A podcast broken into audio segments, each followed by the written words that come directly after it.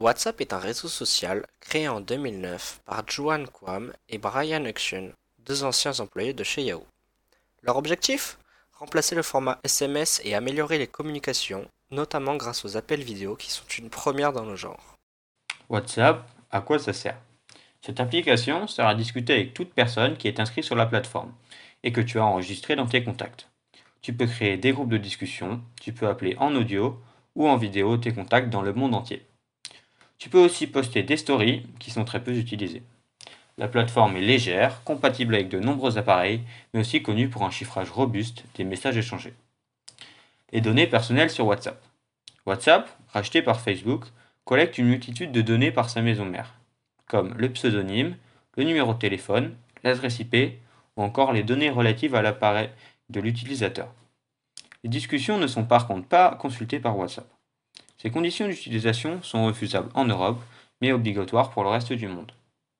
Facebook avait aussi annoncé une collecte plus massive des données de WhatsApp, ce qui provoqua une émigration vers un équivalent de WhatsApp plus respectueux de la vie privée, Signal.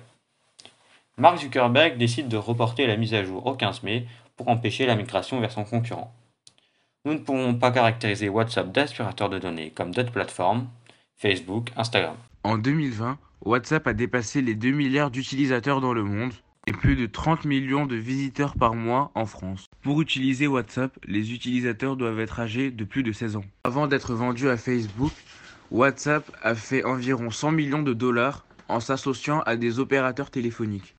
WhatsApp voit un grand succès dans l'année 2010 et le rend très populaire. D'autant plus que l'ajout non désiré d'un participant fait l'œuvre d'une notification auprès des, utilisateurs. Cela alerte donc les usagers de la présence d'un nouveau participant à leur conversation. Même si, selon les chercheurs, il est possible, une fois sur le serveur, de retarder les messages. Seulement, cette pratique nécessite entre autres la collaboration de WhatsApp ou d'en pirater le serveur. C'est une pratique bien trop compliquée qui ne concerne que très peu d'utilisateurs et demande de gros moyens techniques pour y parvenir. WhatsApp a un logo vert avec à la fois la bulle des messages et à la fois un téléphone pour montrer que grâce à cette application, nous pouvons envoyer des messages et appeler. Les avantages de WhatsApp, la gratuité d'utilisation, mais gardez en tête que si c'est gratuit, c'est que c'est vous le produit. L'application est simple et ergonomique, elle est présente sur tous les appareils, c'est une application tout public et les messages sont chiffrés.